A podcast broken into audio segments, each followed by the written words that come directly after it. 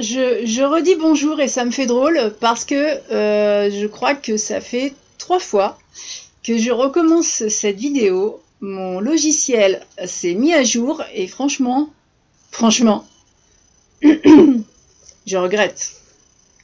Euh, j'espère que ça va fonctionner parce que je ne vais pas y passer non plus euh, toute ma semaine.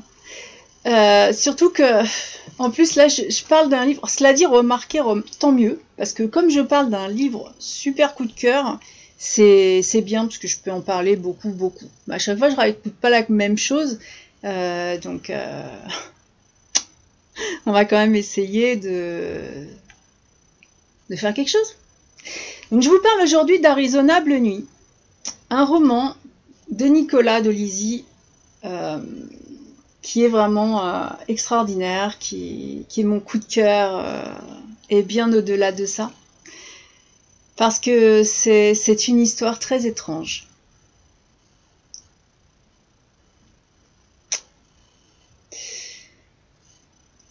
Notre narrateur s'appelle Nick et il va aller étudier dans une nouvelle euh, université dans l'Illinois.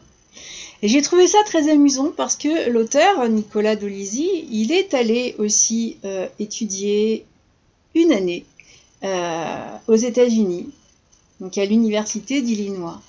Euh, et, je me suis dit que ça avait dû drôlement l'inspirer quand même. Donc il raconte son voyage. voilà, l'introduction, il raconte son voyage. Pour ce jeune homme, c'est vraiment le rêve éveillé parce que c'est une aventure euh, d'aller passer euh, une année d'études euh, dans un pays étranger quel qu'il soit. Les États-Unis attirent beaucoup de jeunes. Et, et puis quand il arrive sur le campus après s'être installé, il voit enfin beaucoup de monde. il y a des bibliothèques, le campus est superbe. L'environnement lui permet de pratiquer l'anglais et l'impression que le monde est créé pour lui. C'est vraiment, euh, vous savez, le, petit français, le jeune français qui, euh, qui est roi du monde, là, euh, l'espace d'un temps. Il fait des, en plus, il, fait de, de, nombreuses rencontres, et dont une, assez spéciale aussi. Il, va, il, va se lier d'amitié assez rapidement avec Josh Travis. Voilà. Par contre, il, euh, il passe avec, euh, avec cet ami une, une soirée, une nuit tellement euh, alcoolisée que ce 25 octobre 2003, à la fac, il a des valises jusqu'au milieu des yeux et, et je sais pas s'il a vraiment retenu quelque chose. Mais en tout cas, il est bien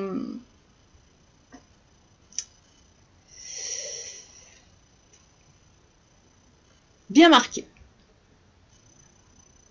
Le lendemain, ça lui prend un peu comme ça. Il joue de la guitare, mais, euh, il n'en a pas. Et euh, comme il n'a pas, il rien à faire, il a pas, enfin, il rien à faire. Il n'a pas de travail particulièrement à faire. Il va dans un magasin de musique, pas très loin de, son logement, parce qu'il veut une guitare. Alors il commence à essayer les guitares qu'on lui propose. On lui propose beaucoup de guitares. Il essaye beaucoup de guitares. Et puis, euh, au bout d'un certain temps, on se rend pas compte du temps qui passe. C'est très curieux, mais au bout d'un certain temps, ses yeux sont attirés par une, guitare euh, bleu foncé qui, est posée euh, contre un mur au fond de la boutique. je ne sais pas si au départ elle était vraiment à vendre. Et puis, quand il va demander euh, à l'essayer, euh, il va y avoir des conditions et, euh, et, ça crée tout un...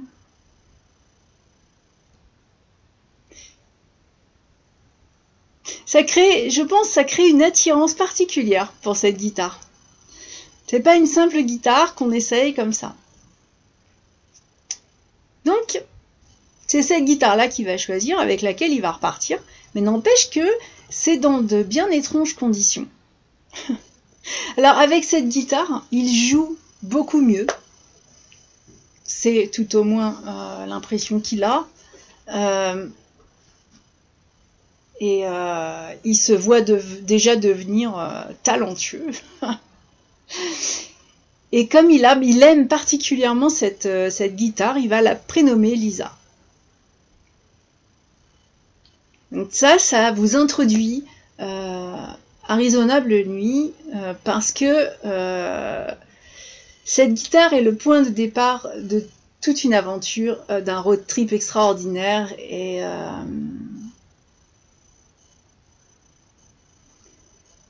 qui, vous embarquera. Et avec beaucoup de plaisir, beaucoup de...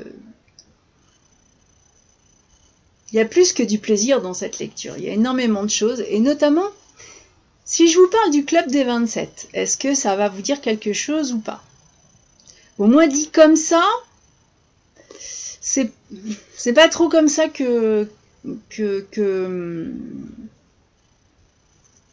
que je que, que c'est nommé. Alors je sais pas, mais euh, je, ne crois pas qu'on en connaisse les origines, mais n'empêche que c'est euh, un mythe qui est né quand euh, en l'espace de deux ans, de 69 à 71, il y a Brian Jones, Jimi Hendrix, Janis Joplin et Jim Morrison qui ont disparu. Voilà. C'était une claque assez grande pour le monde de la musique et pour que, quelqu'un se demande si c'était pas une malédiction. Hein. Ils avaient donc 27 ans euh, et il y a des circonstances qui font que beaucoup croient à cette malédiction. Ça n'empêche que, enfin, le club des 27, euh, il y a ceux qui ont quand même pas eu le droit d'en faire partie. il faut avoir 27 euh, ans dans la tombe et le talent est quand même relativement subjectif. Mais cette mort brutale et souvent mystérieuse euh, fait connaître énormément l'artiste. Et euh, quand on dit Brian Jones, euh, surtout Kurt Cobain, parce que pour moi, oui, voilà, pour moi, c'est il y a Kurt Cobain, et on oublie apparemment trop souvent, et je le connaissais pas non plus, euh, le bluesman Robert Johnson. Apparemment, euh, c'est lui qui a, fait l'inauguration du club. Quelle belle inauguration, me direz-vous, de mourir à 27 ans. Euh, j'ai trouvé que, l'auteur, à travers Nick et sa guitare bleu foncé, me faisait découvrir énormément, culturellement parlant, parce que j'ai vraiment découvert Robert Johnson. Que je n'aurais certainement pas eu l'occasion euh, du tout. Euh. Ce, Robert Johnson avait beaucoup voyagé. alors, il a une très brève carrière, évidemment. Hein, quand on décède à 27 ans, on peut pas. on peut, pas avoir une, carrière jusqu'à la retraite. Mais euh, il jouait un peu partout, euh, comme il pouvait. Et euh, en fait, ses succès se sont résumés à 29 chansons qu'il a écrites et enregistrées à Dallas, à San Antonio. Donc entre 1936 et 1937, c'est pour ça que je dis que si j'avais pas, pas découvert cet artiste dans Arizona Bleu Nuit, de ces années-là, je, je, suis pas, je suis jamais remonté là en musique en littérature éventuellement, mais pas en musique, quoi. Et, euh, pourtant, euh, j'ai fait quelques petites recherches personnelles. C'est vrai qu'une grande partie de la vie de Johnson est enveloppée de mystère. Il y avait un, musicien de blues, un, de ses contemporains, qui avait affirmé que euh, Johnson, il jouait de l'harmonica à peu près décemment, mais qu'il était médiocre au niveau guitare. Il a disparu quelque temps et quand il est revenu, c'était devenu un, guitariste, mais vraiment hors pair. Euh, et il y a toute une légende qui s'est montée autour de ça, qui veut que, que Johnson ait pris sa guitare, se soit rendu euh, alors au carrefour, au carrefour des autoroutes 49 et 61, donc c'est dans le Mississippi, et qu'il a fait un pacte avec le diable, devenir un guitariste virtuose en échange de son âme. C'est vrai qu'à l'époque, pourquoi pas, donc euh, le diable a accordé sa guitare, hein, euh, a joué euh, quelques notes et lui a rendu l'instrument, l'ayant rendu ben, virtuose. C'est très surprenant. J'ai été, été étonnée d'ailleurs par, par l'histoire de ce bluesman parce que je, on est tous un peu curieux quand même et il y a toujours des choses qui nous semblent étranges. Euh, bon, moi, je, quand j'ai découvert Kurt Cobain, euh, il était vivant. Hein. et puis, euh, et sa, mort, enfin, elle a, été immédiatement rendue suspecte par euh, je sais pas si c'est médiatique, si c'est ses amis autour, je, je sais pas, mais c'est vrai que c'est devenu suspect et qu'il y a eu énormément de, journalistes d'investigation, il y a eu beaucoup de recherches, il y a eu, euh, moi j'ai lu son journal, mais il y a eu aussi des, des reportages basés sur des recherches qui effectivement euh, remettent en cause le suicide de, Kurt Cobain. Ouais. Donc, euh, pour moi, à ce jour, je ne sais pas où est la vérité, mais, euh, j'ai un doute qu'il se soit suicidé de la façon qui, est, qui est donnée. Déjà pour une raison physique.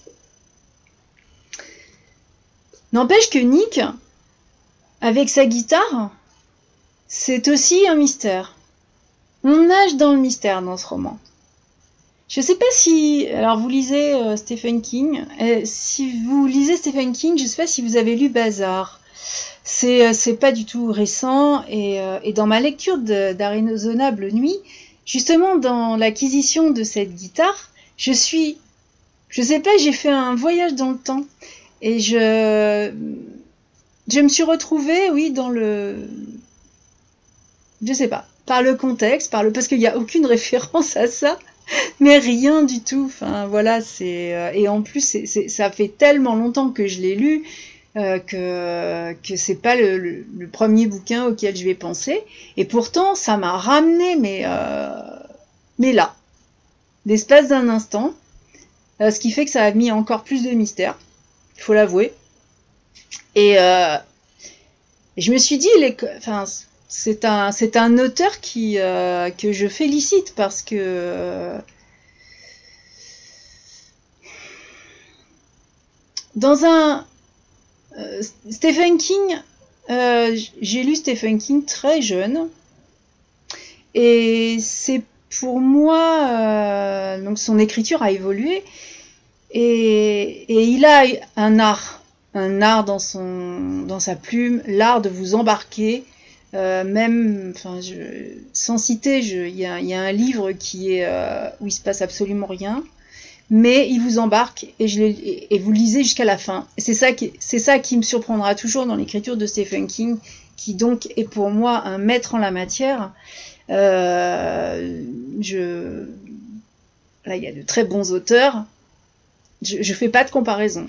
Là, je me suis demandé parce que comme il n'y a pas du tout de rapport vraiment avec, avec Bazar, euh, pour que ça m'interpelle comme ça, euh, c'est euh, c'est une impression personnelle, hein, bien sûr, je suis d'accord, mais mais cette intrigue brumeuse, la guitare et puis les pas de, ce français sur un jeu très imprévisible, il y a quand même une, plume qui, qui peut en rappeler une autre et pas n'importe laquelle. Ce pauvre Nick, parce que j'ai envie de dire ça quand même. Donc dans ces diverses rencontres, va aussi croiser dans, un lieu qu'il ne fréquente pas. Attention, hein, on remet les choses à leur place. Il n'est pas du tout, euh, pas du tout américain. Il vient de France, pas très longtemps qu'il est là, et euh, et sa vie devient un véritable jeu de pistes. Et la première étape est une question que va lui poser un inconnu. Et euh, vous allez comprendre pourquoi je vous ai parlé de, ça avant. C'est qu'en fait, cet inconnu lui demande s'il veut savoir la vérité sur la mort de Robert Johnson. Évidemment qu'il veut savoir la vérité sur la mort de Robert Johnson. Celui, euh, contrairement à moi, lui, il a l'air de le connaître. Et, euh, et, ça l'interpelle énormément. Donc, il voudrait percer le mystère. Comme si on me demandait si, si je voulais suivre la piste de Kurt Cobain, peut-être que je le ferais. c'est c'est vrai que ça, pourrait, enfin, il va suivre ce qui pourrait être la grande révélation euh, sur, euh, sur la mort de cet artiste. Et puis, euh, bon, du coup, j'ai fait la connaissance de Robert Johnson. C'est un, intérêt très culturel, mais je vais bien sûr pas vous dévoiler rien du tout sur sa mort parce que je préfère franchement vous conseiller la lecture d'Arizona Nuit, euh, qui c'est plus qu'un coup de cœur. Parce qu'un coup de cœur, c'est quelque chose qu'on aime. Là, je l'adore. Voilà, je l'ai adoré. Euh, je crois que si je m'en vais sur une île déserte, je peux emmener que ce bouquin. Je pourrais le relire un certain nombre de fois sans me lasser je, trouverai toujours quelque chose entre les lignes. C'est ce que j'appelle moi le page turner, la lecture addictive. Nick, euh, le narrateur, va, m'a embarqué dans, dans, un road trip qui est vraiment incroyable. J'ai suivi sa quête. Alors, ne connaissant pas l'artiste au départ, j'ai quand même suivi sa quête. Parce que je me... D'abord, je voulais savoir et puis, euh, j'en arrive à me demander si un objet peut changer aujourd'hui mes projets. Parce que l'aventure de Nick euh, est peut-être un rêve. J'en sais rien. Mais, sans aucun doute, euh, tout ça m'a envoûté et, et c'est vrai que la dernière page à peine lue, je, voulais reprendre ma lecture. Voilà. Là où tout a commencé, et je sais pas. Comme je vous le dis, euh, pour lire encore, encore, chercher des pistes cachées entre les lignes, retourner toujours. Euh, encore, toujours. Parce que ce, livre est un objet aussi euh, qui est arrivé entre mes mains et, qui, a marqué un énorme changement dans mes habitudes euh, et dans mes projets. puisque, je ne me suis pas arrêtée de lire. Je me suis vraiment perdue dans, cet univers qui, que, que je peux pas vous, décrire sans, sans, faire un spoil. C'est assez indescriptible. Euh, j'ai parlé de Stephen King parce qu'à un moment aussi, je suis retournée vagabonder dans un, tout autre euh, roman de Stephen King qui n'a rien à voir avec Bazar et euh, qui, qui est Doctor Sleep. Qui c'est un roman qui est très très déstabilisant. Euh, oui, euh, Stephen King, je crois que les, œuvres complètes, je dois pas, je dois pas en être loin, sauf que continue à écrire. C'est euh, donc ce livre est l'objet qui, m'a fait rester dans le canapé alors que j'ai une vie active euh, et, et qui, a changé beaucoup, de choses, me renvoyer déjà à des lectures euh, auxquelles je pensais même plus. Euh, qui n'ont aucune similitude avec ce qui est raconté dans Un raisonnable nuit. Donc c'est vraiment dans vraiment dans la plume, dans le style d'écriture. Je ne sais pas si en allant aux États-Unis, étant donné que Stephen King euh, est professeur d'écriture euh, créative. Euh, peut-être qu'il a suivi ses cours, hein, je sais pas. Mais n'empêche que c'est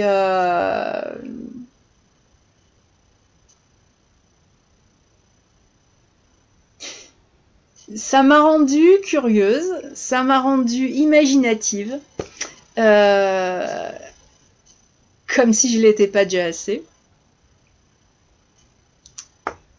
Et, euh, bon, même, si Arizonable Nuit n'est vraiment pas un roman comme les autres, hein, ça je peux vous le garantir, c'est, euh, je reste surprise par mon attitude. Pour moi, c'est un chef-d'œuvre qui est complètement inclassable et irremplaçable. Euh, donc essayez pas de me le piquer pour même m'enfiler 10 autres à la place, c'est pas la peine, j'en veux pas. J'ai trouvé même que à l'intérieur de, ce livre, on pouvait se poser des questions sur euh, l'inconscient, la folie. Nick. Euh, je ne sais pas s'il l'est, ou s'il le devient, ou si c'est moi, mais n'empêche que c'est un personnage intrigant avec lequel j'ai créé un lien, mais un lien bizarre.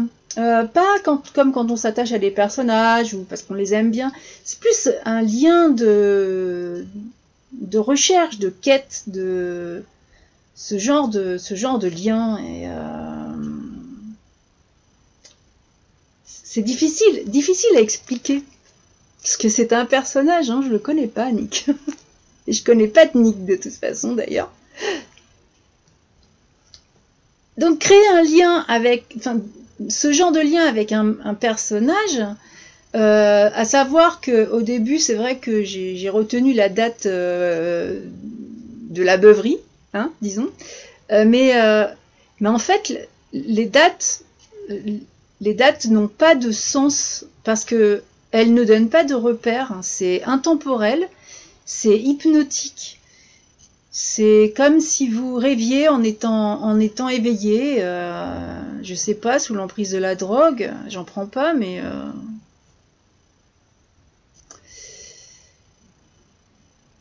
et... Bon, je vais vous faire rire, mais j'en suis arrivée à me demander si euh, l'auteur n'avait pas trouvé sa plume dans une boutique du Maine qui aurait pu changer la préparation euh, de, ses cours, euh, voilà. Est-ce qu'il dévoile euh, une partie de sa biographie avec cette plume qui va guider ses mots? Et, est-ce qu'il pourrait lui-même répondre à ces questions d'ailleurs? Où est-il allé chercher sa plume? Dans quelles conditions il l'a il l'a eu Vous voyez, on est, euh, on est dans le mystère, on est dans la quête de la vérité. Et pourtant, euh, qu'est-ce que la réalité Qu'est-ce que la vérité? Je ne sais pas si on n'a pas tous une perception bien différente de cette vérité. Et, quand on lit, ou même quand on vit, n'importe où, on peut, la construire, euh, la vérité, et puis arriver, c'est pas du tout ça. on est un peu déçu. En tout cas, moi, j'ai pas été déçu. Euh, ma lecture est une, est une grande aventure américaine. Même si ça aurait peut-être pu se passer n'importe où ailleurs, j'en sais rien. Mais c'est un road trip et, euh, et comme, comme les, c'est vrai que les États-Unis c'est un grand pays avec des grandes routes. Euh, c'est vraiment voilà, c'est vraiment le, road trip où on va aller dans des tas d'endroits avec une action qui est incroyable chaque, chaque passage, parce que de temps en temps on s'arrête sur quelque chose, sur un indice, sur... Eh bien ça, ça m'obligeait à, à, continuer à tourner les pages. Vous savez, euh, vraiment, euh, ce livre, en fait, fut ma drogue. Et, euh, voilà. Et donc, je, je, voulais absolument, enfin, je suivais Nick dans sa quête, d'où ce lien. Je lâchais pas ce, personnage. Et, et, je me demandais même comment il pouvait encore avancer et, où il allait, quel était son but. Euh, c'est voilà, donc j'ai adoré. Je suis vraiment restée, euh, je suis encore dedans. Hein. j'ai lu un autre livre, mais, mais celui-là, je suis pas prête de, de l'oublier. Il a, il est resté. C'est un truc, c'est le truc qui reste. Donc, quelque part, l'objet qui change un peu euh, la vie. je trouve que qu'il y, a quand même pas mal de découvertes euh, une sensation bien étrange. Non, étrange parce que c'est vrai qu'il y a la, plume est, fluide et que euh, on va, enfin, je sais pas si on, l'histoire est très claire et très simple à comprendre et, euh, c'est mon cerveau qui qui l'a rendu qui l'a rendu indescriptible, je crois. D'ailleurs, je ne sais pas si je crois, parce que j'ai bouleversé mes croyances. Pour moi, le temps est une donnée qui est universelle et invariable. On est d'accord Une heure, c'est une heure. Et pourtant, euh, la perception qu'on a du temps, elle nous est personnelle.